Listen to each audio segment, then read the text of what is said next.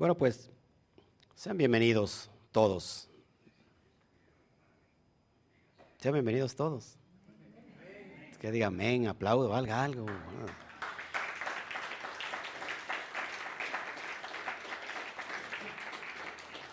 Bueno, gracias a todos. En verdad, gracias, gracias por estar con nosotros hoy en esta clase de la Parashá 2 de Noaj, clase del Zohar. Así que Gracias a todos, sean bienvenidos desde este lugar llamado el Valle de Orizaba. Saludos a todas las naciones, a todas las naciones en verdad. Les deseamos Shabbat Shalom. Y si estás en YouTube, dale manita arriba, no te cuesta ningún trabajo. Deja tu comentario. Ayúdanos a compartir, por supuesto, esto nos ayuda mucho. Si estos estudios son de bendición para tu vida, compártelo, por favor. Ponle manita arriba. Si estás en Facebook, te saludo. Al rato hablo, abro mi chat y vamos a platicar ahí.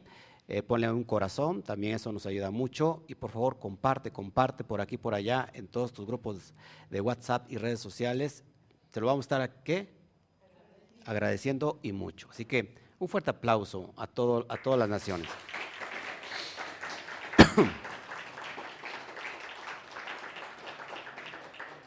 Bueno, estamos en, la clase del Zohar eh, y estamos en la Parashá 2, amados, y creo que es muy puntual lo que vamos a tratar.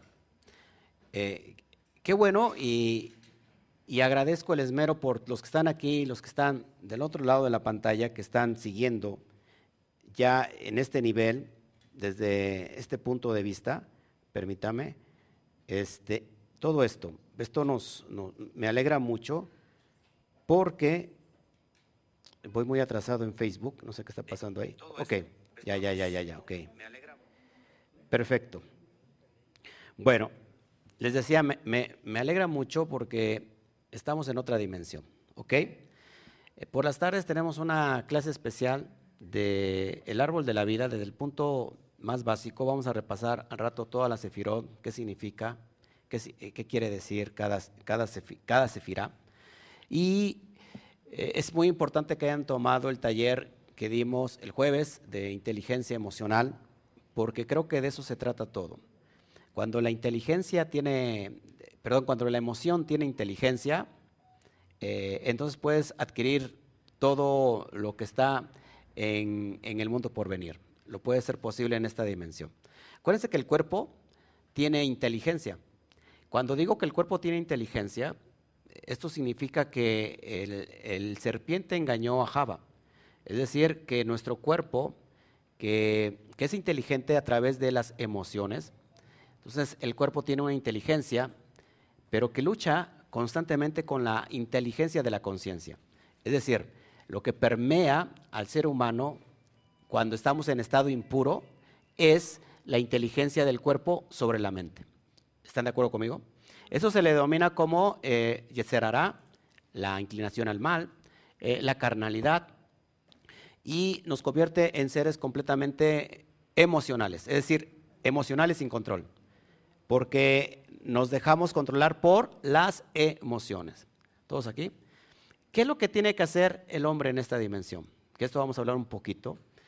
Es recuperar y conquistar la tierra prometida. La tierra prometida está llena de gigantes. ¿Quiénes son estos gigantes? Los pensamientos parásitos, los pensamientos preconcebidos, eh, la basura de la mente, con la cual la inteligencia del cuerpo bloqueó a través de, y levantó, perdón, levantó grandes murallas, ¿no?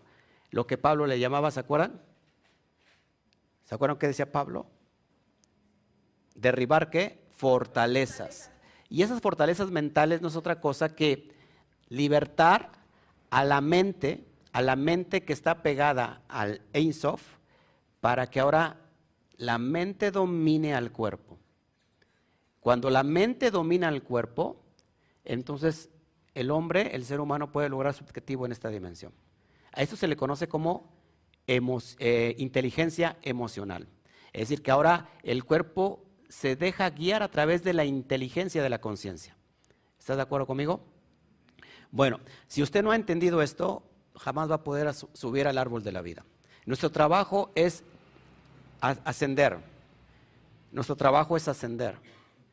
Y no estamos aquí por equivocación, estamos aquí en, esta dimensión porque el trabajo del alma es ascender. ¿Cómo lo hace? Esa es la pregunta de los 64 mil. Por eso, de todo esto se trata la dimensión del ser. Cuando el ser entiende conscientemente para qué está aquí, quién es, a dónde va, todas esas preguntas existenciales, entonces lo puede llevar al éxito. ¿No? ¿Me entienden? ¿Me explico? Bueno. Así que hoy toca la clase del Zohar y vamos a, ver la parasha Noah, lo que está viendo en pantalla, letra Nun Het. Y eso significa Noah. Así que vamos a abrir ya las dimensiones de los códigos para ir entendiendo todos los conceptos. Estamos meditando, acuérdense, nuestra parasha semanaria y estamos ahora en la serie Zohar en el nivel SOT, por supuesto, en el nivel SOT del alma. La lectura de esta semana es en Bereshit o Génesis, capítulo 6, verso 9, al, eh, al capítulo 11, 32. ¿De qué habla esta parasha? Se los voy a resumir rápido. Habla de dos cuestiones muy importantes. El diluvio, el diluvio universal y también la torre de Babel. Y, todo eso se cierra ¿Por qué hubo un diluvio? ¿Se acuerdan por qué hubo un diluvio? ¿Perdón? Por la maldad de la gente. ¿Ok? La torre de Babel que nos habla también. También de la rebelión, ¿no? De crear una, torre tan alta para llegar a, Dios, ¿no? Y ser como Dios. Babel eh, significa confusión. ¿Ok? Entonces vamos a Vamos a entender desde ese punto de vista, recuerden, cada vez que abrimos el Zohar, estamos escuchando o leyendo metáforas. Nuevamente, hablamos de metáforas. No hablamos de historias que, sean literales, es decir, una historia que es verdadera o, ficticia. No, es, no, es no nos vamos a basar en la historia como algo literal, sino en la, en la metáfora que alude a la dimensión del alma, del ser divino. ¿Ok? Así que desde ese punto lo vamos a estar tratando. Bueno, este, quiero que me preste toda su atención para que vayamos analizando todos estos conceptos. ¿Ok? Bueno, Noah, acuérdense, siempre que estamos en el nivel Sot, todos los personajes aluden a algo, metafóricamente. Noah, en el sentido del árbol de la vida, dice el Zohar, alude a Yesod. Y vamos a, entender por qué Yesod. Yesod es la, es la dimensión que, que, va a permear Malhut. Malhut es la tierra, es nuestro, el reino, es nuestra dimensión física, nuestro, nuestro, nuestro mundo físico. Noah alude a Yesod, porque dice el texto, conforme empieza esta porción, en 6.9 de Bereshit, Noah ish sadik. Noah ish sadik. Significa, Noah es un hombre justo. Cada vez que hablamos un sadik, es en referencia a Yesod. ¿Por qué en referencia a Yesod? Porque, si quieren Pásenme tantito aquí la pizarra para que se los vaya yo enseñando. Porque Yesod es en referencia, pay atención, a el órgano sexual masculino. ¿Por qué al órgano sexual masculino? Ahí, ahí, ok. Pero ¿por qué, el Sadik es en referencia al órgano sexual masculino? Aquí tenemos Yesod, y es en referencia, ¿se acuerdan cuál es el arquetipo de, de, Yesod? ¿Qué significa Yesod para empezar? Fundamento. ¿Cuál es el arquetipo? Cada sefiro tiene un arquetipo. Por ejemplo, Joseph. Joseph. Joseph se le conoce como Joseph Hazadik. ¿Y, por qué se le conoce, siempre que hablamos de un sádic, es en referencia a la sefiró de Yesod? Porque ¿qué hizo Joseph?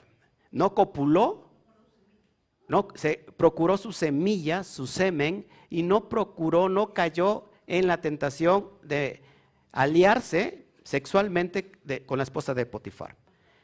De ahí que, que como corresponde al órgano sexual masculino, esta es la cefirá de Joseph, donde está la semilla. Es decir, que Joseph fue justo, ¿por qué? Porque guardó su semen. Esto se le conoce entonces la dimensión de Joseph. ¿Todos aquí? Aquí está el órgano sexual masculino. Eh, aquí está eh, el, el, cuidar el semen, la semilla. Es por eso que un hombre que se, cada vez que tú veas en la Torah justo o zadik, es en referencia siempre a la sefirá de Yesod, es lo que enseña el. ¿Ok? Así que dice Noach Ish Zadik. Es decir, Noach es un hombre justo, que está representando entonces qué? La dimensión de Yesod. ¿Por qué se le conoce como fundamento? Pues porque aquí está cargado de toda esta luz y de toda esta energía del árbol de la vida antes de que descienda a nuestra materia, a nuestro mundo físico. ¿Ok? Ahora, en el, en el cosmos, en el, en el, mundo cósmico, toda la energía que viene desde Keter, que se fundamenta en, en acuérdense, en Jotma, en Jotma, va bajando, va descendiendo hasta llegar a Yesod. Pero aquí se hace, si te das cuenta, se hace una, una botella, un cuello de botella. Aquí es Yesod. Para derramar la gota en Malhut. ¿Qué pasa? Que a veces está bloqueado esto. Está taponeado. No hay, no hay descendencia de esa luz. ¿Qué hay que hacer? Destaparlo. ¿Cómo funciona en el hombre?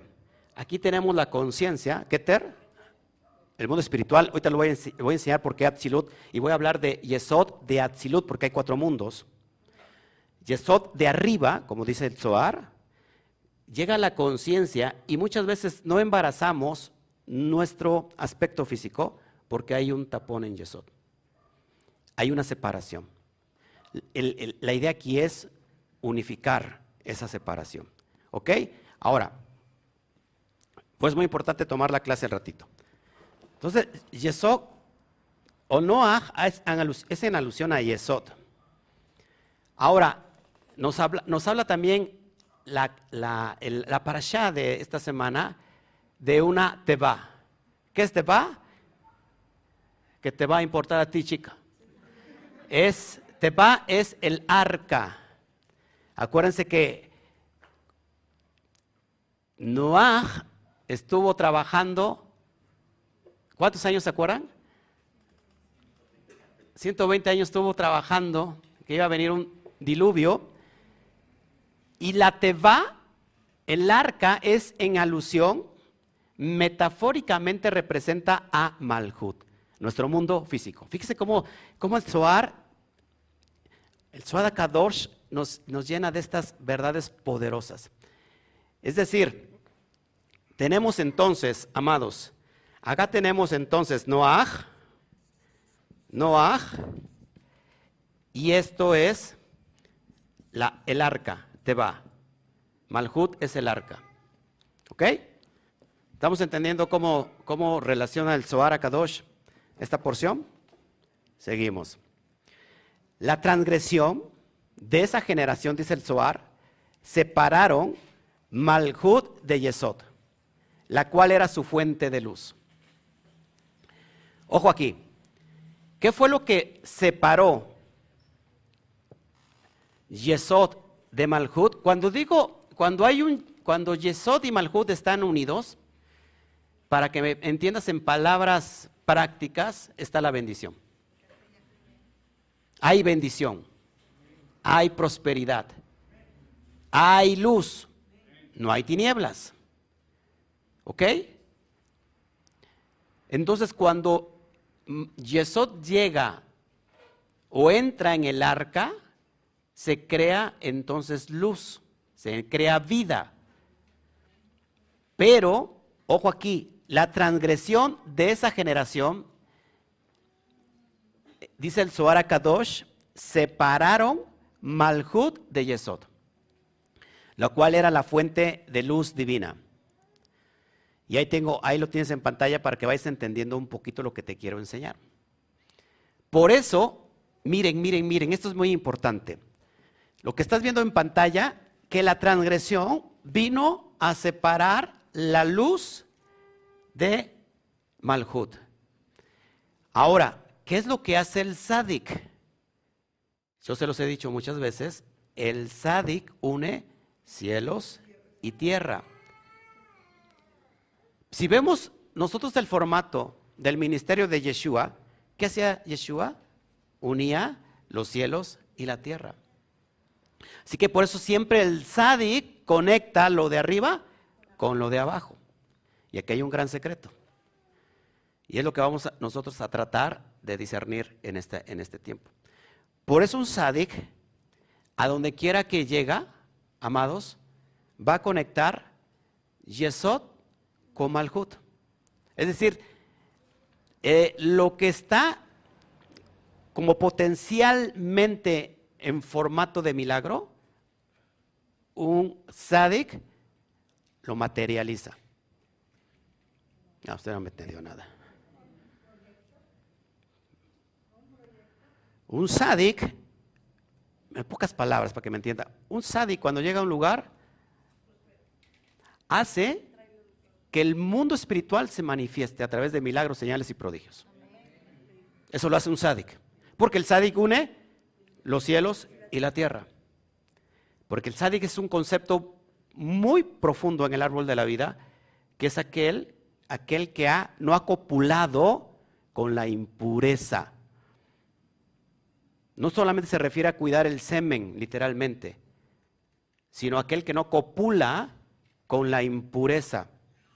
Una persona que habla de cosas de Dios, de cosas eh, divinas, pero allá afuera anda copulando con medio mundo, anda haciendo el infiel a la esposa, anda copulando, es más, no se puede, no solamente se copula con, con, con nuestros órganos sexuales, sino con la boca. Entonces esa persona solamente vive de una apariencia, ¿me explicó? Pero la persona que está viviendo, que está viviendo en esa dimensión divina, conectando su, energía a través de Keter y siempre está unida a esa alma divina que siempre está prosperando en el mundo. Entonces, un sadi cuando llega, crea ambientes, crea atmósferas, porque simplemente el sadi llegó. ¿Ok? El sadi es una ventana abierta al mundo espiritual. Es un portal dimensional. Hay lugares como portales dimensionales, pero hay personas como portales dimensionales. comienza Sí, pues que un pensamiento, yo, yo puedo copular con un pensamiento negativo. Miren, si usted ve una persona, una mujer, es, es increíble que, que, usted diga, yo no sé cómo caí y me metí con esa mujer. Primero tuvo que venir un pensamiento, ¿no? La vio hermosa, le gustóle, miróle y después terminó violóle. Y copuló con ella. Pero ¿cuándo copuló? Cuando, fue, cuando, ya, la, cuando ya se fueron a, unir sexualmente o cuando, cuando copuló. Entonces, ¿dónde está cuidar la semilla? Desde el pensamiento. Si yo no estoy conectado con la conciencia de Keter, jamás entonces eh, voy a, conectarme con los aspectos divinos, porque estaré bombardeado constantemente por mis pensamientos negativos, pensamientos parásitos. Y hay personas que albergan pensamientos parásitos todo el tiempo, porque está pensando, está maquinando. Me gustó esa mujer, lástima que sea ajena, ¿no? Este, me gustó esto, pero la persona, el problema no es que le guste, el problema es que las personas que le gustan están casadas, pero él también está casado. ¿Me explico? Entonces, pero no solamente hay pensamientos sexuales, hay pensamientos en todo, en todo tipo y que son negativos y son pensamientos parásitos que lo que hacen es desunir Yesod o el Malhut de Yesod. hay una separación. Y entonces los proyectos no los vemos claros, no se cumplen. Avanzamos, queremos hacer esto y no se cumple, no se cumple, no se cumplen, porque no estamos, no estamos trabajando en la esencia dinámica espiritual, que es trabajar a través de los pensamientos. Como dice el hermano, viene un pensamiento, después viene una palabra y termina con una acción. Y como es espiritual afecta a lo material, exactamente. Exactamente, porque lo espiritual gobierna sobre lo material, nunca lo material sobre lo espiritual. Ahora, es muy importante que vayamos entendiendo esto porque también el arca tiene que ver con, el habla. Ahorita lo va a entender que esto es increíble. Estamos hablando metafóricamente del personaje de Noah y del personaje de la, el arca. ¿Qué representa Noah? Nuevamente, Yesod. ¿Qué representa el arca? Malhut. Seguimos. Voy ya voy a traer la otra cámara para que pongamos ahí la pizarra también y vea, y vea la demás gente. Entonces, a través de la transgresión vino la destrucción y vino el caos, porque cualquier desconexión de la luz produce oscuridad. Es lo que dice el Zohar. Cualquier desconexión de la luz va a producir oscuridad, va a producir tinieblas. Y entonces siempre tiene que haber una separación. ¿Cómo inicia el relato? De la creación, el Eterno separa las tinieblas de la luz. ¿Ok? Entonces significa que si, nuestro formato es, de oscuridad y tinieblas, no hemos hecho el trabajo primario, primordial, que romper los esquemas de los pensamientos. Y, hay personas que, que, tienen pensamientos asesinos. El problema es que a todo mundo le llega pensamientos negativos, a todo mundo, a todo mundo le llega.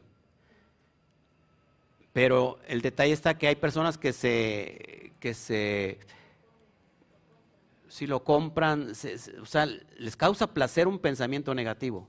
Como dicen, como yo no lo puedo llevar a lo físico, eh, bueno, me, me, causa placer pensarlo solamente, pero pensarlo solamente está creando estas fuerzas negativas que están gobernando tu malhut, tu cuerpo. Malhut también es en alusión al cuerpo, porque malhut representa todo lo físico.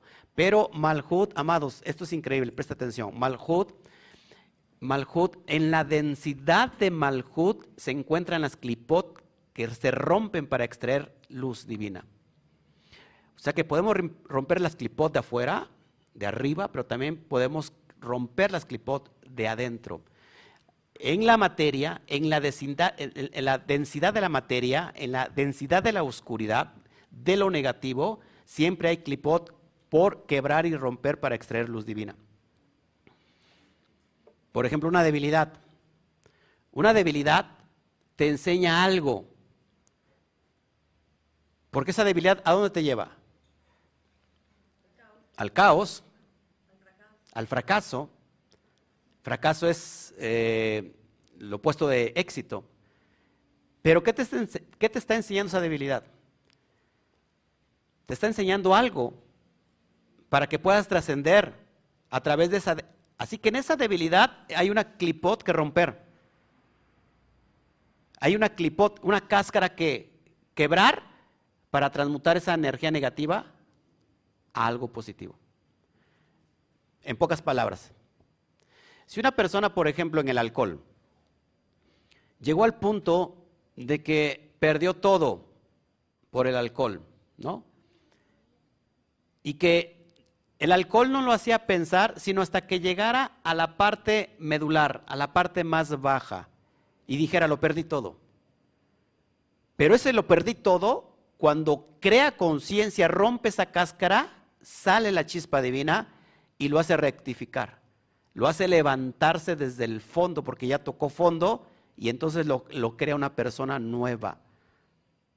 O sea que esa debilidad le empujó para que vaya a tener éxito. Bendito sea el Eterno que hay personas que no necesitan que la debilidad sea el maestro o el dolor sea el maestro, sino que nosotros aprendamos precisamente de la luz y que no sea la oscuridad la que nos venga a enseñar. Digo esto, ¿dónde se ve más la luz? ¿Afuera en el sol o en la oscuridad? Entonces, ¿para qué se creó la luz? Para alumbrar la oscuridad. ¿Te das cuenta? Entonces, la densidad más oscura de Malhut, allí hay algo poderoso que romper para sacar la luz divina. En pocas palabras, a veces en la debilidad está la luz divina y no nos hemos dado cuenta. Eso es increíble. Así que es lo que dice el Suar, que cuando hay, cuando hay transgresión, no me gusta hablar de pecado, porque el pecado como que se me hace muy, muy, muy religioso. Me gusta más hablar de la transgresión. Y cuando yo digo, ¿sabes? Es que yo transgredí e hice enojar a, a Dios. No, tú transgrediste contra ti mismo.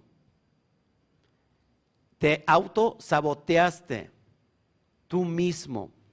Cuando, cuando tú transgredes, estás transgrediendo contra ti mismo, contra tu propio cuerpo, contra tu propio, propio malhut, y estás separando la dimensión de Yesod. ¿Me estás entendiendo?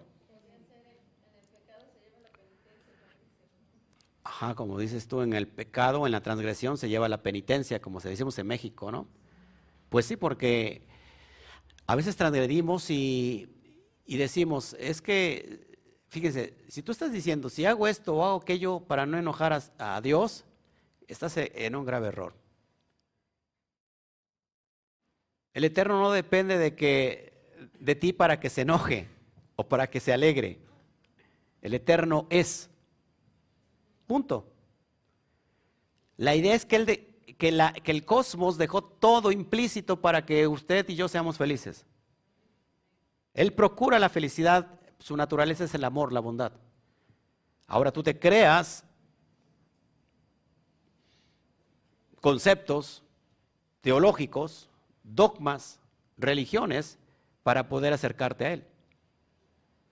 Sin embargo, el Eterno no necesita una religión para que se pueda manifestar, porque el Eterno es universal. Manifiesta su amor a Malhut, a todo lo que se llama materia. Hoy está brisando, ¿no es amor de Hashem? ¿No hay beneficio? Ayer hizo calor, nos gozamos, ¿no? Porque hizo calor. Saqué a pasear a mi, a, mi, a mi perrita.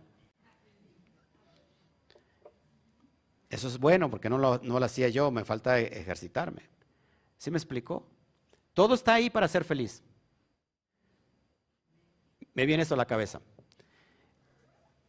Es como si cuando tú naces en esta dimensión, que es la dimensión del caos,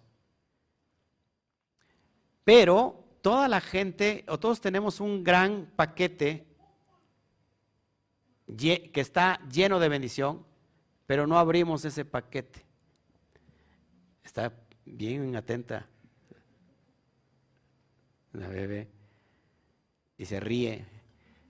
Ella entiende todo lo que estoy diciendo, no que otros. La idea es abrir el paquete. ¿Me estás entendiendo? Y hay personas que no quieren, o quieren el paquete,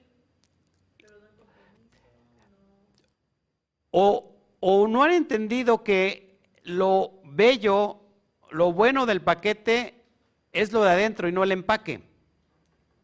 El empaque es la religión lo religioso. Es como si alguien le, regalas un regalo envuelto, porque pues, un regalo va bonito, ¿no? Envuelto y todo. Y la persona que se lo regalas sacara lo de adentro, lo tirara y se quedara con el empaque y dijera, muchas gracias, qué padre. ¿Qué dirías? Como si el regalo verdadero es lo que está adentro. En esta dimensión estamos así. Queremos el empaque. Queremos, queremos los cultos, queremos lo religioso, queremos lo pragmático, queremos eh, lo teológico, queremos todo, leyes, normas impuestas por los hombres y nos olvidamos del paquete que es la gracia. Y esta para allá nos habla de gracia. Ahorita lo vas a entender por qué. ¿Cuántos quieren la gracia? Ok, sí, sí, vamos a ver la, gracia desde, ese punto de vista que es la gracia, ¿ok? Bueno, seguimos. Por supuesto, no religiosa. Bueno, vamos a seguir. Entonces la lectura de esta porción, ojo, ojo, ojo, por favor, la lectura de esta porción, dice el Zohar, ayuda a unir Yesod y Malhut. No solamente en el mundo cósmico, sino también en el mundo interno del alma. Es decir, unir el concepto del todo. Es decir, lo, lo, que te estoy leyendo lo que el Zohar Kadosh dice, esto no es mis palabras. Zohar Kadosh dice que cuando leemos esta porción se despiertan fuerzas espirituales de luz para combatir y erradicar los actos negativos del presente, no solamente a nivel personal, sino a nivel cósmico. Así que lo que estamos haciendo ahora, amados, estamos cambiando la negatividad por luz. Estamos anulando todo lo que es tinieblas por esta luz. Dígame si no necesitamos hoy forzosamente la luz en esta, en esta generación. Si usted se pone a, a pensar, estamos, amados, prácticamente en los tiempos de Noah. Siempre los procesos son cíclicos. No se preocupe, no va a venir un, diluvio. Aunque hay diluvios cada año, ¿no? Cada año un diluvio en un país, en un estado, inundaciones, y eso es provocado por la mente, la mente masiva que se unifica a través de la transgresión, ¿no? Eh, masiva y crea esta, esta energía, porque el agua es una energía de bendición. El agua viene de la columna derecha. Se desprende de Jotma y va bajando. Vina, y, esa dimensión es que el río que sale del, Edén para regar a Malhut. El agua es la bondad, es la misericordia que apaga el fuego, porque el agua siempre desciende y el fuego asciende. Entonces la idea de, entender el mundo cósmico a través de nuestra dimensión material es hacer trabajar los elementos correctamente. Pero como no hemos, eh, no hemos tenido la conciencia de trabajar los elementos correctamente, por ejemplo, el agua que es misericordia, en exceso, ¿qué pasa? Es destrucción. Por eso el diluvio nos enseña que el exceso o el mal manejo de la energía de la bondad es por causa del hombre y entonces viene a destruir. Viene a causar qué? Destrucción. ¿Qué hace el fuego? El fuego también es, aunque representa la columna izquierda, el fuego, el fuego eh, quema y destruye. Lo mismo que el agua. El agua apaga el fuego. Pero también el fuego puede eliminar el agua. ¿Cómo? Evaporándola. ¿Cómo hacemos trabajar los elementos que entren en cordialidad? ¿Qué tenemos que poner entre el fuego y el agua? Entre el agua y el fuego, el aire. Cuando tú metes la dimensión de agua y fuego y en medio de ellos, que es la columna central, abir, que es aire, entonces haces trabajar los elementos correctamente. Ejemplo, tú pones en una olla, ¿van a hacer aquí ponche o van a hacer café? ¿Qué van a hacer? Usted va a poner ahorita, en una olla pone qué? Agua y todos los elementos que lleva el ponche. Pero ¿qué es necesario para que se haga el ponche? El fuego. Así que estás poniendo a trabajar juntamente, escucha bien, el elemento, elementos opuestos que van a trabajar juntos, agua y fuego. ¿Y qué va a pasar? Que en medio de ellos eh, hay aire que está ¿qué? evaporando, está fluyendo, está haciendo trabajar en función los elementos destructivos entre sí, elementos opuestos. Llega el aire, que es otro elemento, y entonces crea esta atmósfera de concordia. ¿Qué pasa con nosotros? Que nosotros somos también, estamos hechos de estos tres elementos que son, acuérdense las, tres letras madres que habla el Sefer Yetzirah. ¿Cuáles son las letras madres? Shin, que es fuego. Aleph, que representa Abir. que es el aire, y ¿qué más? Y Men, que representa el agua. Así que Aleph, Aleph es lo que viene a conciliar los opuestos. Siempre tenemos que traer Aleph para que concilie los opuestos. Nosotros somos agua, porque estamos hechos del 70, del 80% de agua. Somos fuego, porque nuestra temperatura tiene que estar a 38, normal, ¿no? Las mitocondrias están a 50 grados arriba, fíjense, las mitocondrias. Somos fuego, pero también somos qué? Aire, la caja torácica. Escuche esto. Cada vez que nosotros hablamos, y la teba tiene que ver con el hablar, cada vez que hablamos, el bao produce los tres elementos, agua, fuego y aire. Y estos elementos, tres elementos, crean el cuarto elemento. ¿Cuál es el cuarto elemento? La tierra. Así que esos tres elementos permean siempre a Malhut, la tierra. Estos tres elementos que están dentro de nosotros siempre van de alguna manera a proyectar nuestro cuerpo.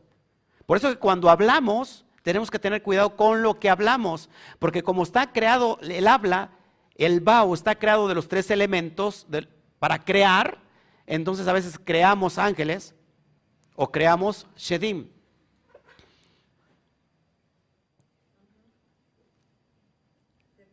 Depende de lo que estés hablando. Porque dentro de nosotros está la parte creativa del Ein Sof. Así como Él creó a través de las tres letras madres, Aleph, Shin y Men, hay que ponerlas a trabajar en armonía. Así como para hacer ahorita un ponchecito, que los que no, bueno, los que están del otro lado eh, o en otro país, ¿qué es un ponche? Pues como un, como un, té, un té de muchas frutas que se sirve caliente y está muy, es muy sabroso.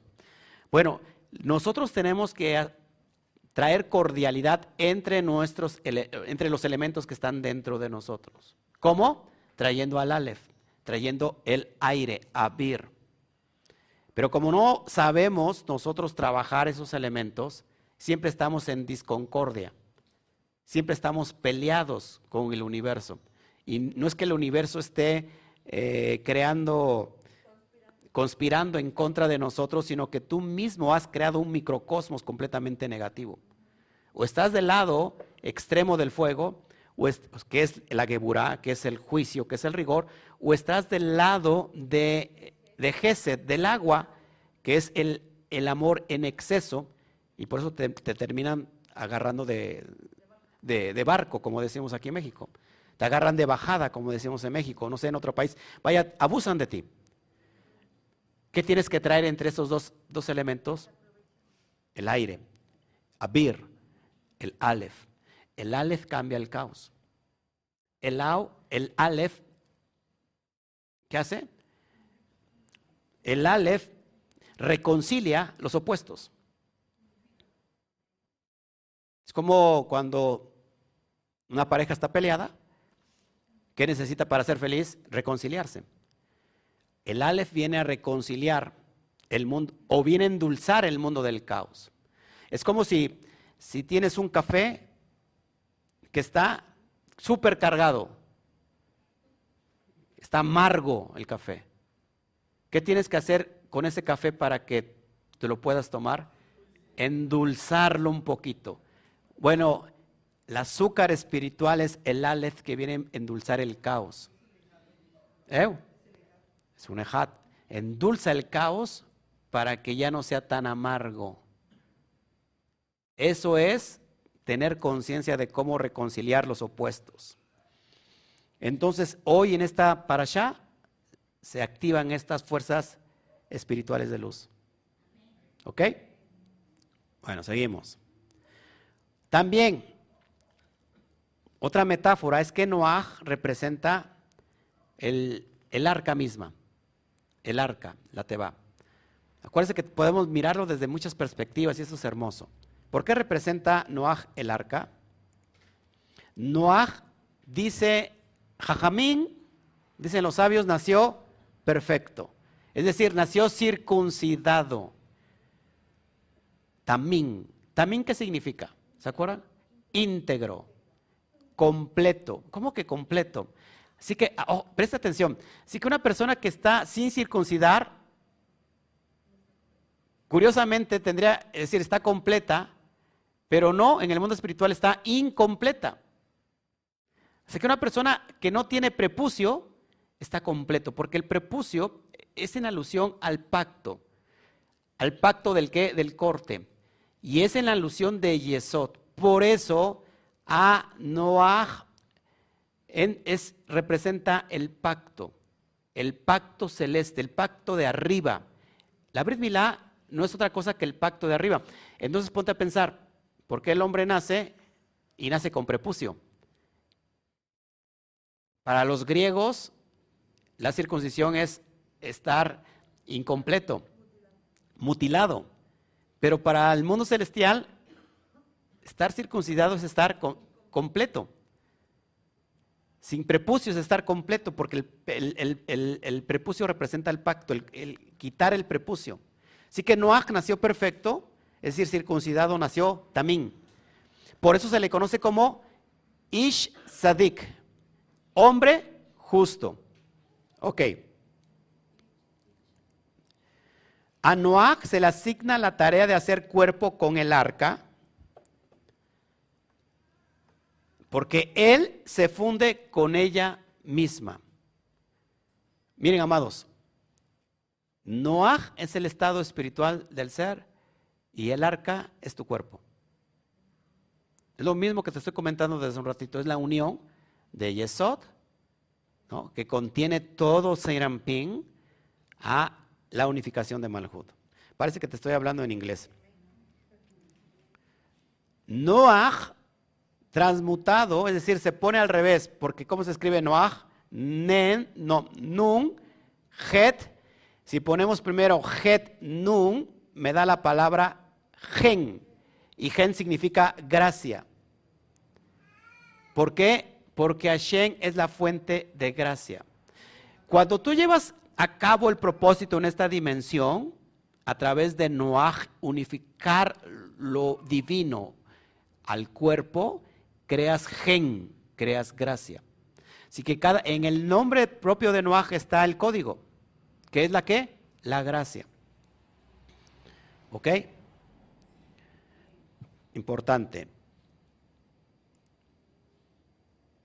Bueno, sigo.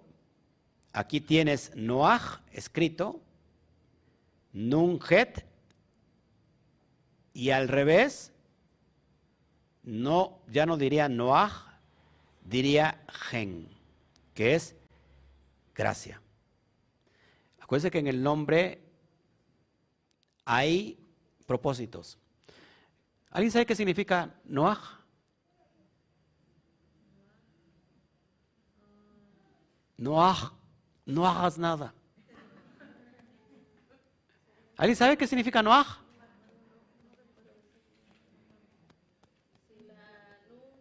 No, no, no, no, no, no, no, no, no, que representa, no su nombre literal, ya está sacando este. ¿qué, ¿Alguien sabe qué, qué, no? ¿Cuál tiene que ver con este día? Ah, bueno, descanso. Tiene que ver con esto. ¿Está, ¿Está viendo dónde estoy llevando?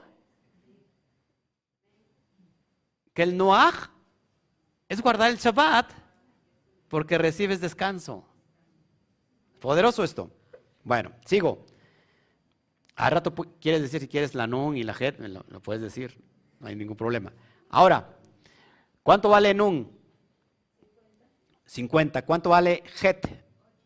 Dije nun gen, pero es nun het. ¿Cuánto vale het? 5 y 8, 58. 8 más 5, 13. ¿Cuánto vale Ahabá? 13. Ahabá significa amor. Decir, que Noah es en alusión también a, al amor. Pero también hay una palabra que vale 13, que es perfectamente el propósito de leer esta parasha, de unificar Yesod con Malhut.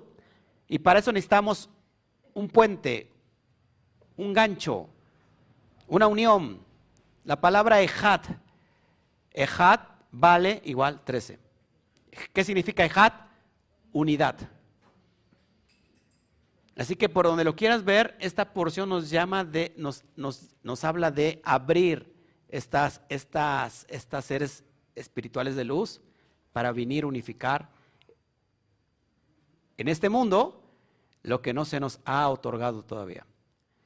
Esta es la energía de esta semana o para esta semana. ¿Ok? Bueno, los veo como tristes. El arca de madera es donde entran todas las la inteligencias animales. Miren, miren cómo lo vamos a, proyectar todo eso, porque el, cuerpo tiene que ver con el arca. ¿Qué entró en, el arca? Todos los animales, todas las inteligencias animales, todos, que son los qué? Los instintos. O sea que el instinto es parte animal y tiene inteligencia. También el, sí, claro, se puede, se puede mirar desde diferentes perspectivas. Escucha esto. Lo que viene es importante. ¿eh? Nuestro cuerpo fue creado al sexto día, ¿se acuerdan? Pero los animales fueron creados días anteriores. ¿Qué, ¿Qué, nos enseña esto? Bueno, que lo creado posteriormente engloba todo lo que se creó anteriormente. Es decir, que el hombre engloba todas las inteligencias, el cuerpo del hombre engloba todas las inteligencias animales. Lo que tiene que hacer el hombre es salir, ¿no? De ese dominio de su propio cuerpo, porque ese cuerpo tiene inteligencia, inteligencia animal. Es el cerebro reptiliano que muchas veces nos domina. Si vio la clase de, o el taller de inteligencia animal, perdón, de inteligencia emocional, el cerebro reptiliano, ¿eh? el cerebro reptiliano domina normalmente al hombre. ¿Qué tenemos en el cerebro reptiliano? ¿Se acuerdan? Se lo voy a poner aquí en pantalla porque creo que sí lo traigo. Acá, acá se los pongo, mire. Precioso. Precioso que lo tengo. Cerebro reptiliano está los instintos. Vivimos por instintos vivimos por, como animalitos. Y se da cuenta que arriba está el cerebro emocional. Ahí tenemos las tres dimensiones del alma. Nefesh, Ruach y Neshama. Nefesh es el alma animal. Ruach, el alma emocional. Y Neshama, el alma racional. ¿Dónde estamos funcionando nosotros en esta dimensión de los tres cerebros? Estamos muchas veces, en lugar que estemos de arriba para abajo, estamos de abajo para arriba. Los instintos nos gobiernan. Primero reaccionamos y después pensamos. Cuando primero tendríamos que pensar, reflexionar y después actuar pero estamos prácticamente dominados por el instinto animal, por la inteligencia animal. El cuerpo representa el arca que contiene todas las inteligencias animales que nos dominan al alma. Usted primero se casa y después averigua cómo le va. Si es compatible con aquel o con aquella. Ya lo ve desde un principio, es, un, es alguien que es rebelde, ¿no? O rebelda. Y dice, va a cambiar. Sí, va a cambiar, pero de mañas. ¿No? Cuando primero uno tiene que casarse y después tener hijos. Bueno, aquí la situación es, totalmente diferente. Primero se tiene hijos y después se casa. Porque estamos dominados por la inteligencia del cuerpo. Es decir, inteligencia animal significa que usted está dominado por su propio reptil.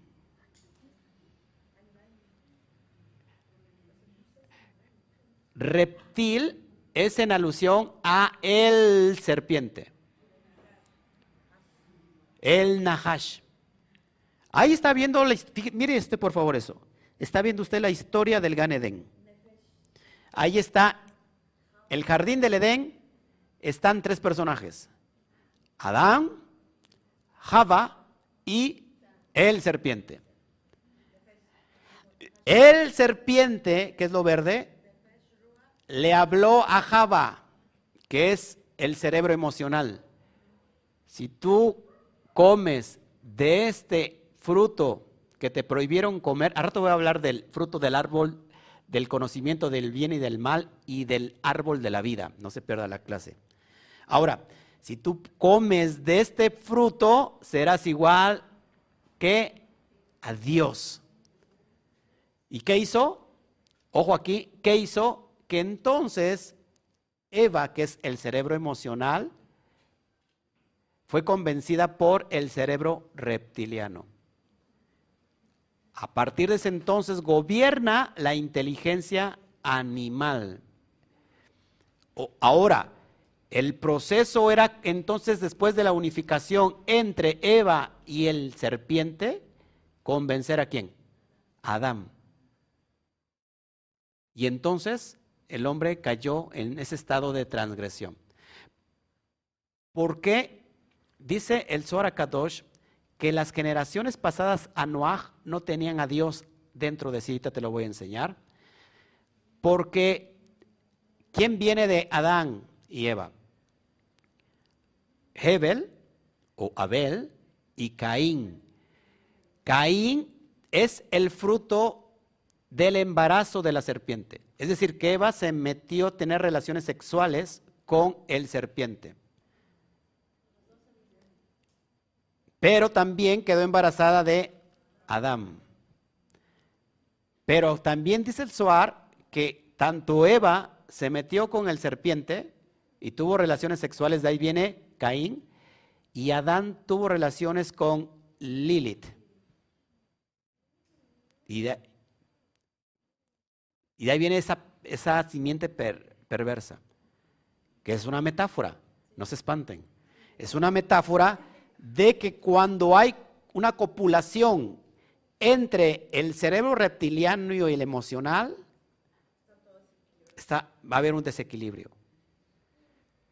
¿Quién, quién logra e-, el equilibrio? El cerebro donde está el razonamiento, el neocortes que está arriba. Cuando el cerebro racional somete a la emoción, todo está bien. Ahora, ¿es malo ser emocional? No, porque tenemos que, la emoción se nos dio para sentir, ¿no? Para expresar. Y emoción es una, es una forma de, de comunicación. Yo me puedo expresar inclusive sin hablar, con una sonrisa. ¿Qué te estoy expresando? Alegría. Pero si estoy así con el ojo así, entre, así con el entreceño, que o sea, no necesito decirte que estoy enojado, ¿no? solamente con la cara. Con... Así que, amados, ¿qué tenemos que hacer para entrar al Gan Eden nuevamente? Que Adán recupere el dominio. Y que ahora esté trabajando primero el raciocinio, después la emoción y hasta el último el instinto. Aunque les decía que esto también en nosotros es una gran ayuda cuando trabajan juntos. Vamos por la calle Mira cómo, cómo, se activan, cómo se activan estos tres cerebros. Vas por la calle, vas en, eh, corriendo porque se te hace tarde llegar a la. El, el, pastor me va a poner ahí un tache. Y como vienes corriendo, sale un perro para perseguirte. ¿Qué es lo que hace tu serreno reptiliano? Pues tú dices, ¿sabes qué? No, primero vienes caminando, normal. Sale un perro como loco que te quiere morder. ¿Qué hace, qué hace tu cerebro reptiliano? Empieza a correr, empiezas a correr. Ahí está el instinto. Después, ¿qué sientes? ¿Por qué corriste? Porque tienes miedo, cerebro emocional. Y el tercer paso es decir, ¿dónde me voy a cubrir o dónde me voy a subir para que no me, no me muerda? Es decir, estás razonando de cómo vas a cuidar tu integridad. Es la función de esos tres cerebros. ¿Te das cuenta que no es malo? Lo malo es que solamente estemos dependiendo a través de las, de las puras emociones que están, que han copulado precisamente con todos los instintos, las inteligencias del puerco, perdón, del cuerpo. ¿Ok? ¿Sí me está entendiendo o no? Bueno, es, es, es algo muy, es algo muy fácil, muy práctico. Yo pienso yo que lo estoy enseñando muy práctico. Pero entonces el cuerpo, ok, eh, representa entonces esta tepa, esta, esta arca? Sigo con el relato. En nuestro cuerpo guardamos todas las inteligencias animales. Ya se lo expliqué. ¿Por qué? Por los instintos. Porque estamos dominados por los instintos, por las inteligencias animales. Inteligencia animal puede ser un, pensamiento que es, es, impuro, que no está gobernado por el alma, el nivel eh, de la conciencia, sino que está, que está gobernado por los instintos. Ahora, repito, tener instintos no es malo sino que solamente estemos fluyendo a través de los instintos. ¿Por qué usted cuando le gusta a una persona, pues va primero, la enamora? ¿No? No copula con ella, como lo hace un perrito, porque un perrito es, no tiene moral y no está mal visto. Es una forma de su naturaleza, porque reacciona instintivamente. Pero si uno va y dice, no, ¿sabes qué? Me gustó esta muchacha, pues de una vez me la tomo. Eso ya es completamente algo malo y estamos gobernados por los instintos. Cuando Noah entra al arca, ojo aquí, es la metáfora de Dios entrando en el cuerpo. Cuando Noah crea el arca y viene el diluvio, pero cuando Noah entra al arca, es el propio Hashem entrando al cuerpo. ¿Por qué? O sea que Noah es Dios. Vamos a ver, no diga usted Primero que no, que sí, vamos a ver.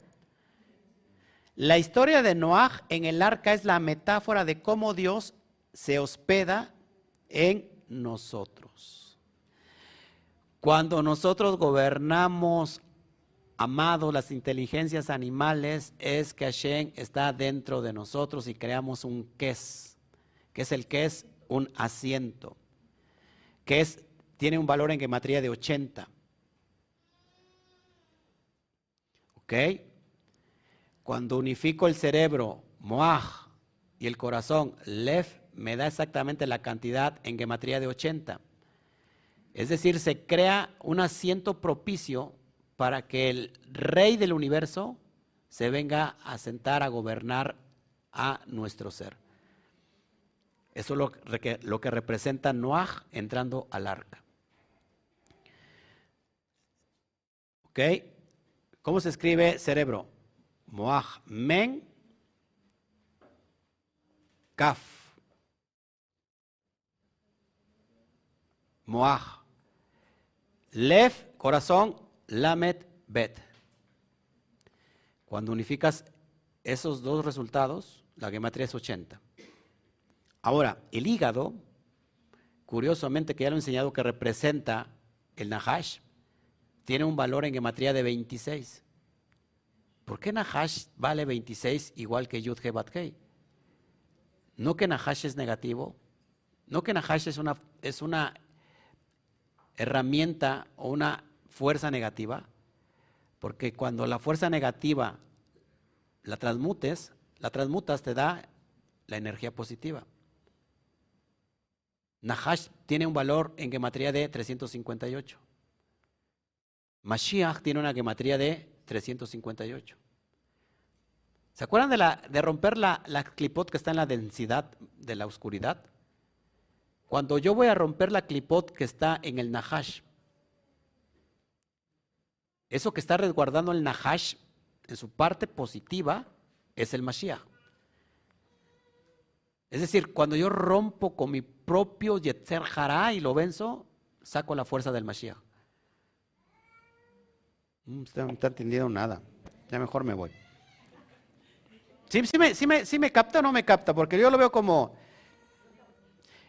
como que todavía está el proceso de romper esas, esas clipot que, que lo apegan a la materia. ¿Por qué el hígado, a través del hígado creamos milagros?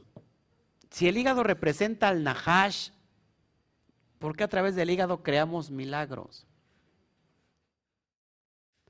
El hígado, Kabet, tiene un valor, tiene una gematría de 26. Igual a Yud, Hei, Bat, Hei. Cuando creo un asiento entre unificación de Moach, cerebro, y corazón, Lev, que es el estrado de los pies. O sea, hay un asiento Y el estrado de, de sus pies, que es Malhut, que es el hígado, son, son los pies de Hashem. Y cuando el Aleph toca la tierra, se transmuta, ya no es Aleph, sino ahora es Pele, que significa milagro, maravilla, prodigio. A ver, se lo pongo aquí en pantalla porque usted... ¿Sí, sí, ¿sí me entiende esto? Aleph se escribe así. Aleph, Lamed y Peisofit. Aleph. Cuando yo transmuto, es decir, este es, la, este es Malhut. Voy a borrar esto. No voy a borrar el árbol porque es lo que... Cuando yo transmuto la energía. Ay, ¿qué pasó ahí? Se fue el, se fue el predicador. Se fue en el arrebato.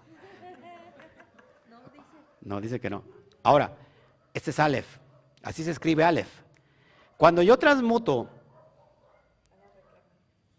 paso para aquí al Aleph, para que el Aleph toque la tierra, la tierra, entonces ya no es Aleph, ya no se ya no se lee Aleph, sino que ahora se lee así.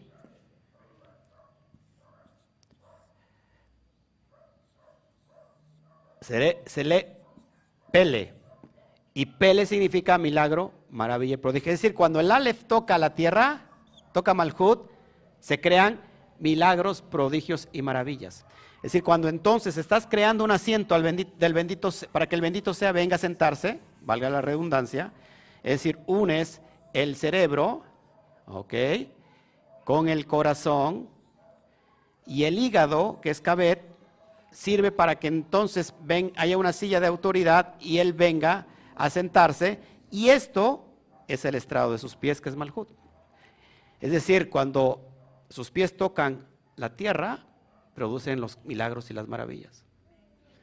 Y esto sucede dentro de nosotros cada vez que hemos conquistado nuestras propias emociones. Yo conquisto mis emociones a través de mi conciencia, entonces creo milagros, señales y prodigios. Porque el hígado, mire cómo funciona. La energía del hígado te lleva a la muerte o te lleva a la vida. Cuando alguien te ofende, tu hígado recibe la, la ofensa. Y el hígado empieza a bombear. ¿Se acuerdan de esa cosa? La bilis, la amargura la bombea ¿dónde? a las cámaras del corazón.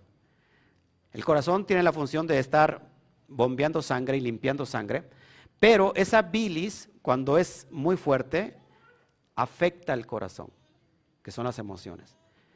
Por lo cual entonces esa emoción sube a tu cerebro y domina.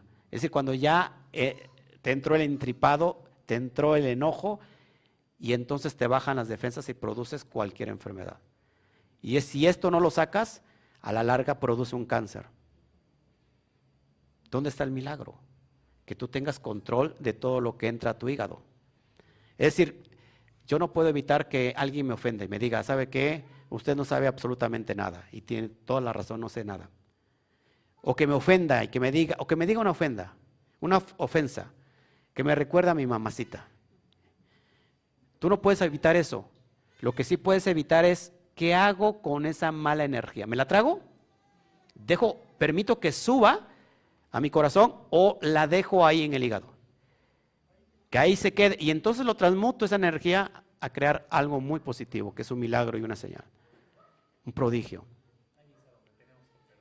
Ahí es donde tenemos que perdonar.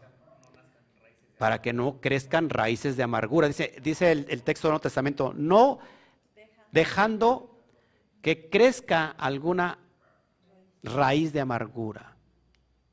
¿Cuándo dejamos que crezca la raíz de amargura? Cuando nos tragamos el entripado y no perdonamos y tenemos ese rencor, que ese rencor va creciendo ¿eh? por mucho tiempo. Llega un momento que ya, no, ya no lo puedes contener. Y si se cayó la cabeza, se cae todo. ¿Mm? También es amarnos. Claro. Sí, sí. Claro, porque si tú no te amas a ti mismo, ese, eso te va a destruir.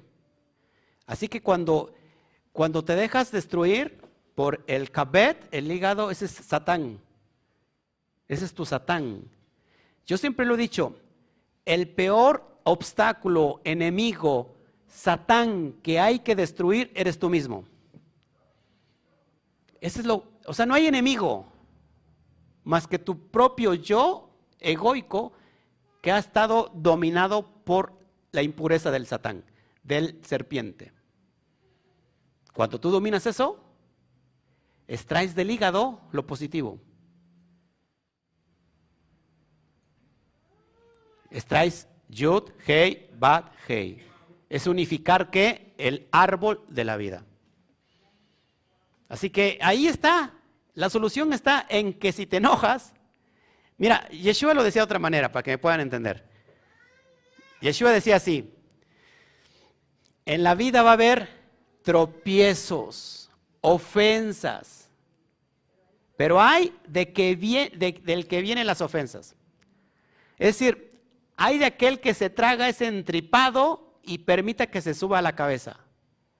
¿Qué pasa con el enojo? Que entra primero por el hígado y cuando se sube a la cabeza, ¿qué pasa con tu cara?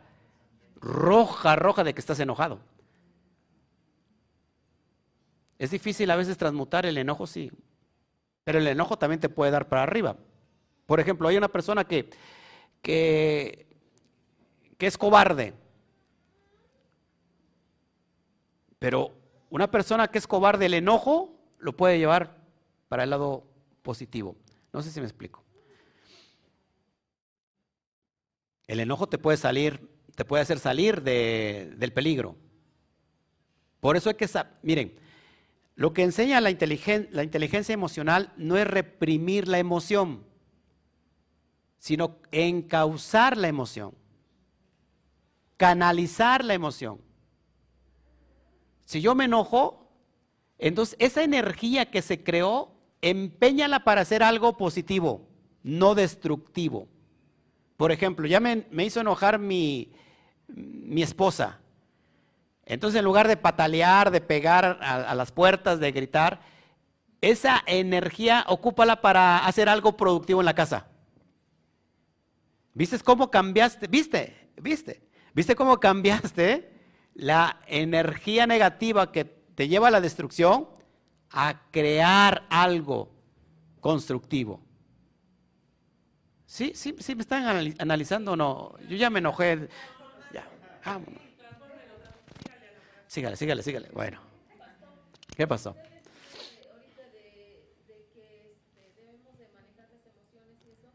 Sí.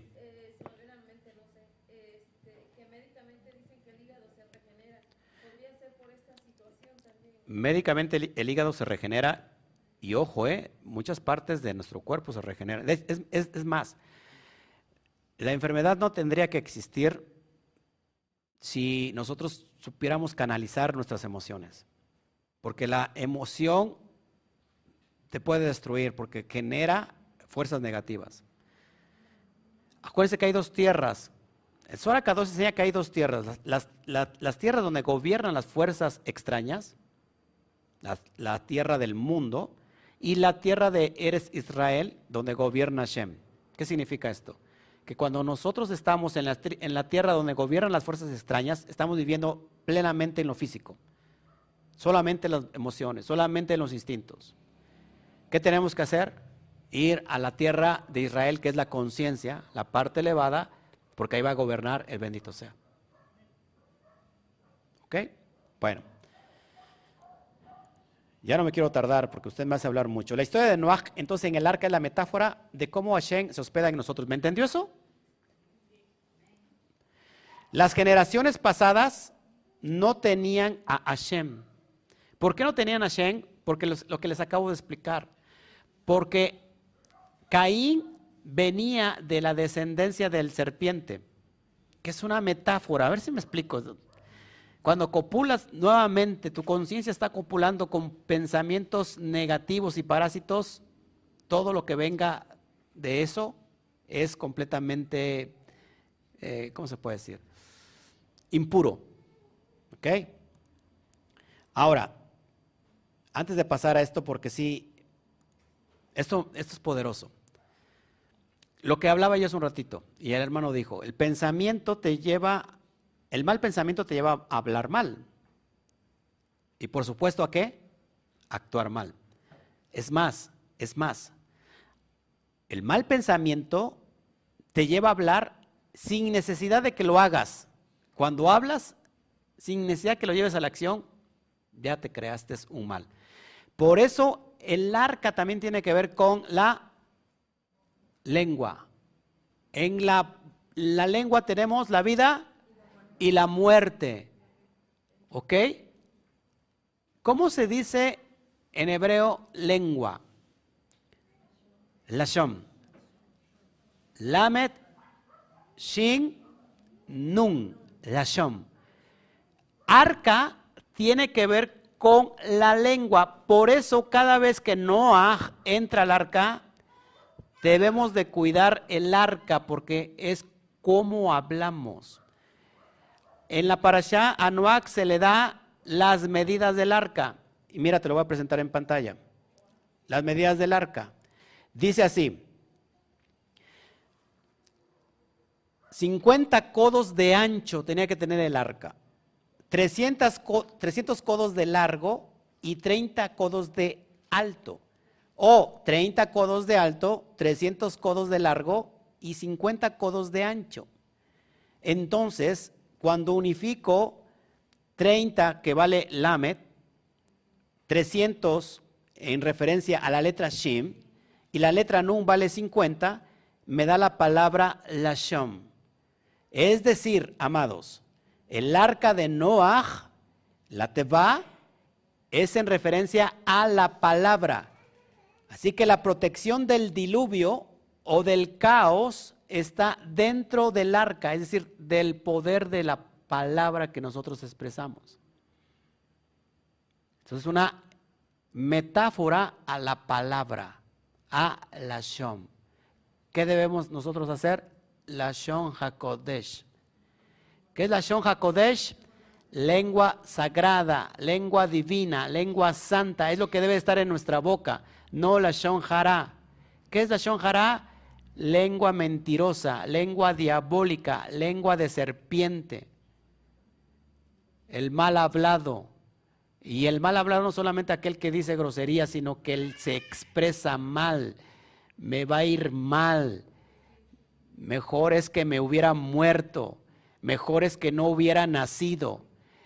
Me, me lleva el tren no puedo con esto, no lo puedo lograr, nadie me quiere, todos me odian, eh, soy el malquerido, la malquerida, eh, Dios está en mi contra, mis papás no me quieren, mi perro me orina, mi gato me araña, mi araña me muerde y siempre está negativo, negativo, negativo, eso es la shonjara. ¿Eh? Mi esposa me pega, dice Juan Carlos, vamos a orar por Juan Carlos para que no, no sufra tanto.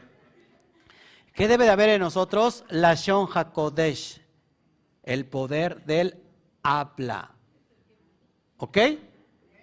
Estamos mal de nosotros mismos, son rendijas que le hace falta tener brea.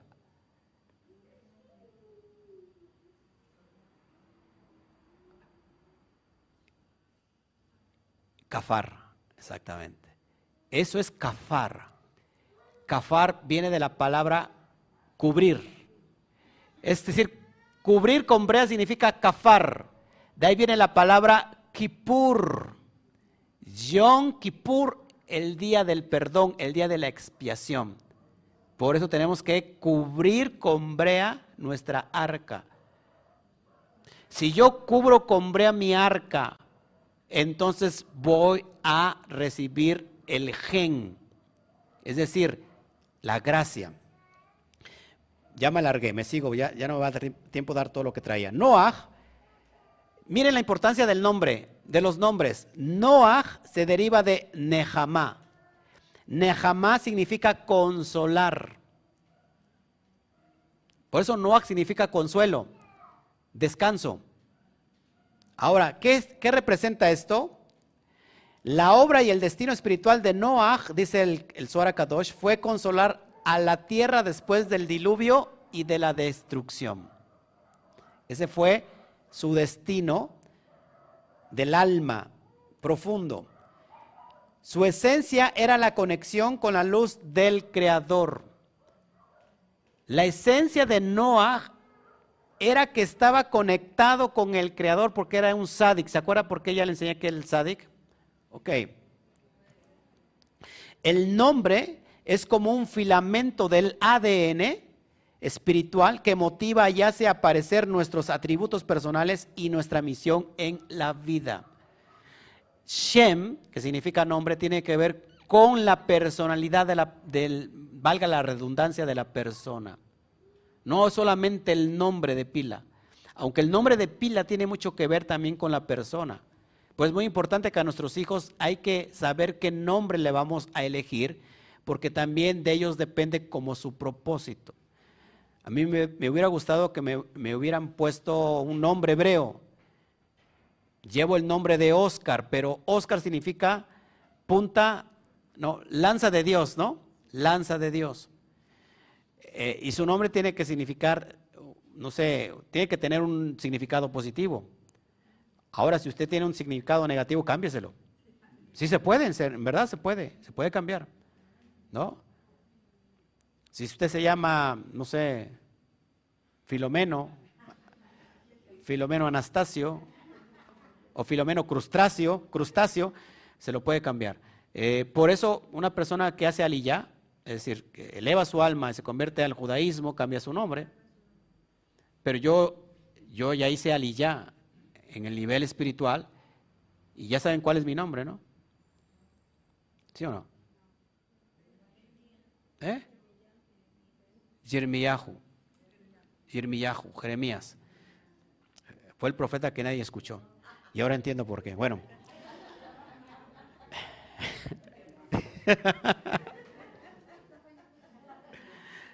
Está fallando. Bueno, pero sí sigo en vivo, ¿verdad?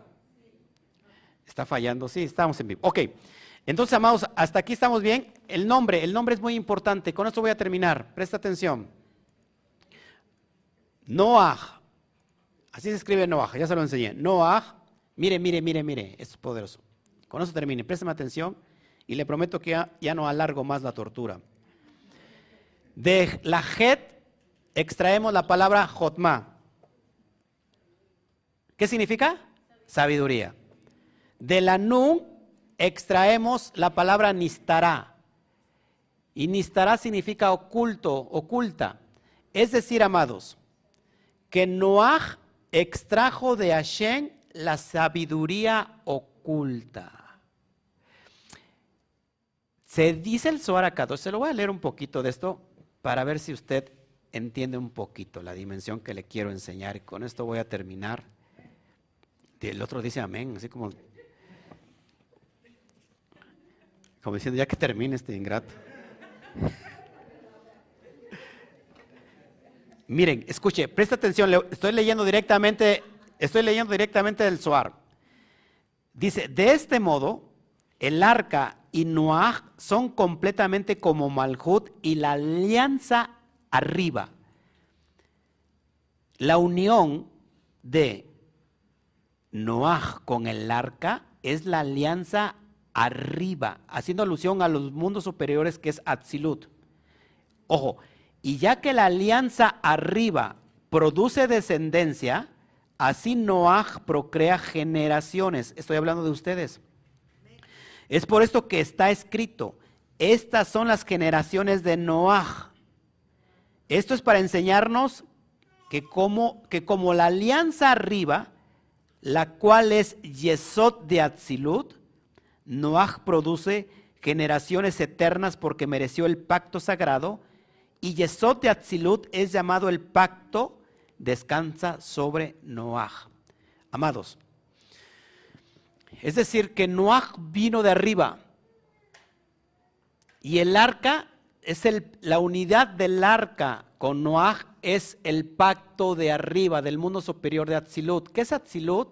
La emanación, que así se traduce, Atzilut, ¿dónde se encuentra? Rápido te lo enseño.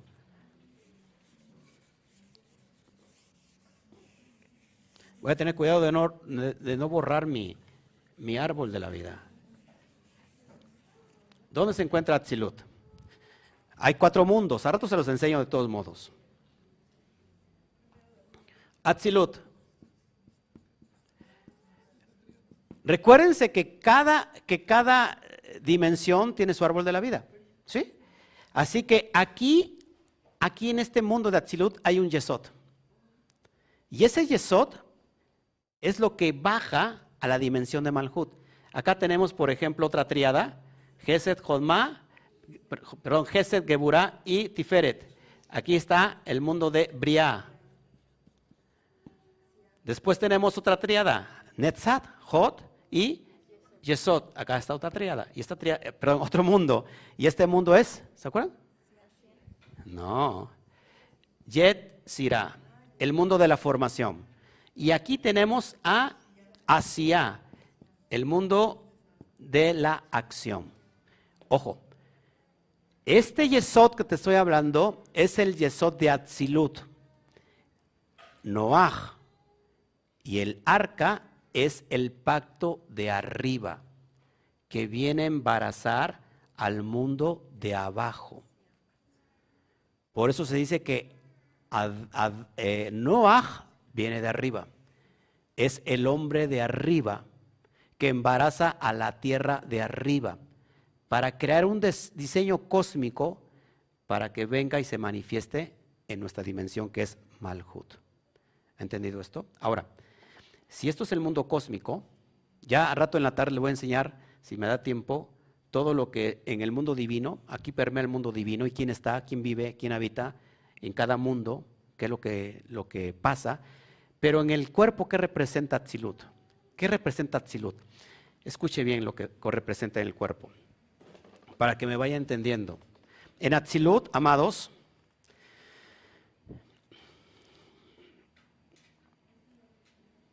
perdón,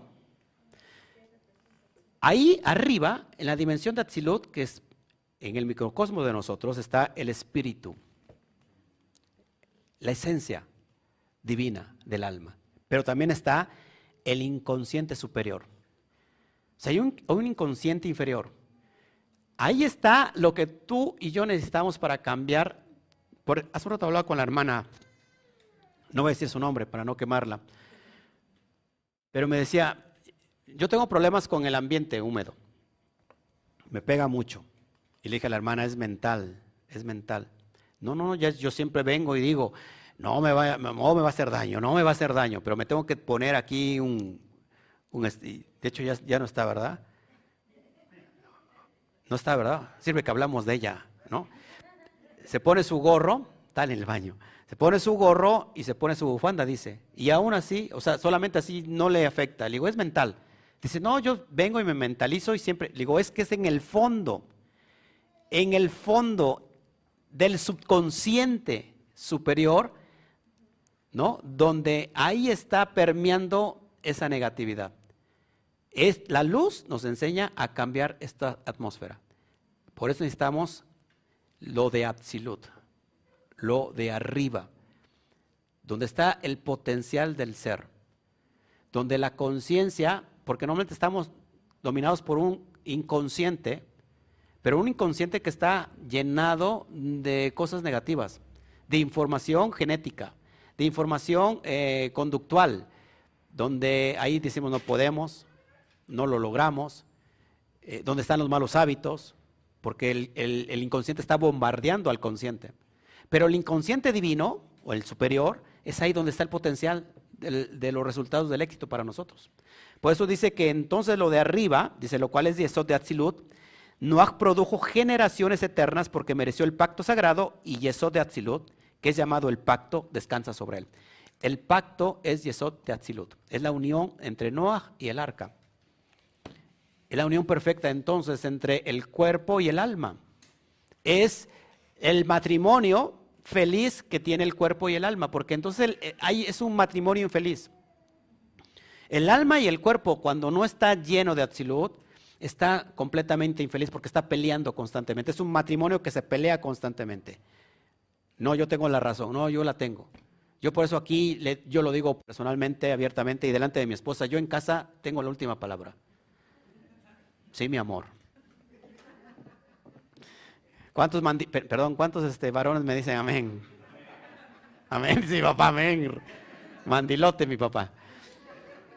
Tenemos la última palabra. No, aquí no se vale de eso, sino que se vale de qué? De estar coordinados. El alma y el cuerpo tienen que estar coordinados. ¿Por qué? Porque el alma y el cuerpo en perfecta unidad representan el pacto de arriba. Ok. Entonces, por eso dice que Noah extrajo de Hashem la sabiduría oculta, que es lo que estamos haciendo ahora. Jotma, que está representada por la Het, y también hay otro aspecto, y de la Nun extraemos Nebuá, que es lo profético, es decir, sabiduría y profecía, cuando uno también Nun y Het me da la palabra, o Het y Nun me da la palabra Gen. Si yo unifico Jotma a Nebuá, estoy en una gracia. La gracia no es la que nos enseñaron ¿no? Eh, anteriormente que decían, por gracia sois salvos. Y entonces significa, dice que los pecados pasados, presentes y futuros están perdonados. no se va a ir ninguno de ustedes para allá. Pues ahí me conviene. O como la persona que vino hace ocho días que dijo, ¿no? Que solamente nos apartamos del mal, dice un, día al mes, ¿no? Que es el fin del mes. El último día del mes nos apartamos del mal, dice. Entonces algunos escucharon aquí y dijeron, no sé que se nos vaya a ir mucha gente de aquí. ¿Me entienden? ¿Qué es la, qué es la gracia? Entender conscientemente la voluntad de Hashem, que no es otra cosa que la bondad al estado puro.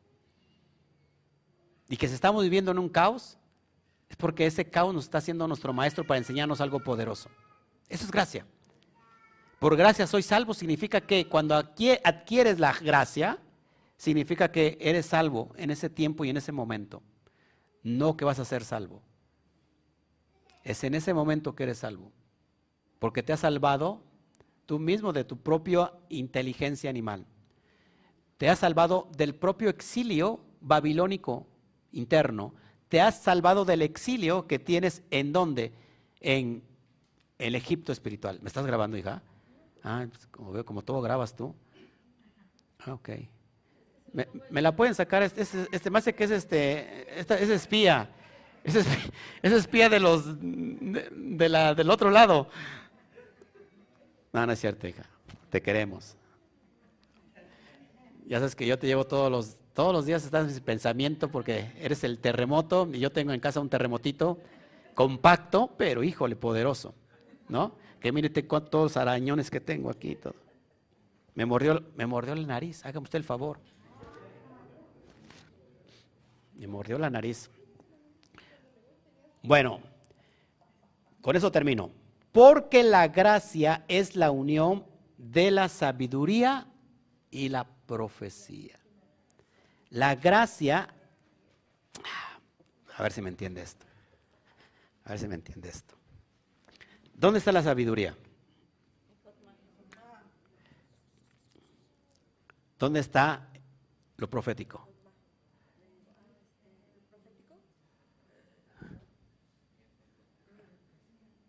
No, no es adivinanza ustedes. ¿Dónde está la nebuá, el estado profético? ¿Qué sefirot me aluden a la profecía? Increíblemente usted dirá, pues ni, Biná, ¿No? Netzach y Hot, las dos piernas. ¿Por qué la profecía? Porque las dos piernas hacen contacto con Malhut. Y hay personas muy peligrosas que profetizan para todo. Dice Dios que me des tu casa. Chío. Dice Dios que me des tu esposo. Y dice Dios que esto, y no, ¿se acuerdan de eso? Locos que están profetizando. Usted viene de ahí, hermana, de unas... Ah, nunca me pidió el esposo. Ah, bueno. o, deme su coche porque Dios me dijo. ¿Ha, escuchado eso? Famoso Dios me dijo, bueno, es algo peligroso. Porque cuando no se tienen los pies en la tierra, hay que tener la cabeza en los cielos, pero los pies bien puestos en la tierra. Cuando unimos eso, hallamos gracia. ¿Es tan fácil? ¿Es tan fácil meditar en eso? ¿Sí o no? Pues sí. Y colorín colorado, la parasha de hoy se ha terminado. Fuerte aplauso, por favor.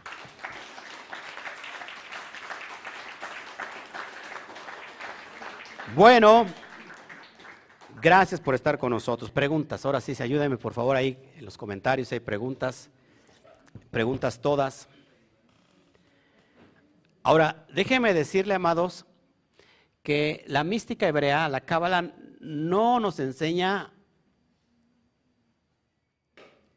a contestar, es decir, no te da respuestas. Te lo enseño prácticamente. Miren, no te da respuestas la, la cábala. Jotma, a rato lo voy a explicar, así que no se, no se espanten los que me están viendo ahí en internet. Dice, ay, el pastor no pone su. Me voy a traer la otra cámara. Primero voy a aprender a, a manejarla. Es más, si alguien quiere tomar un curso, yo se lo pago y que venga a manejar la cámara. No importa, de veras. Me hace falta un buen camarógrafo. Jotma. Jotma. Por ejemplo, Jotma. ¿Qué significa? Sabiduría. Jotma se puede partir en dos. Koach y Ma. ¿Qué significa Koach? Fuerza. Fuerza. ¿Y qué significa Ma? En hebreo es ¿qué? Sí que la sabiduría es la fuerza del qué, la fuerza de la pregunta. Porque la fuerza está en, en tu propia pregunta. Y es lo que enseña la cábala. La cábala no te, te enseña a que te va a dar respuestas. La cábala enseña que la sabiduría está en el potencial de la pregunta. Pues le digo que si hay preguntas, pues, no, no hay nada de preguntas. Y digo, si hay preguntas, porque si usted tiene, pues ahí se las contesta usted.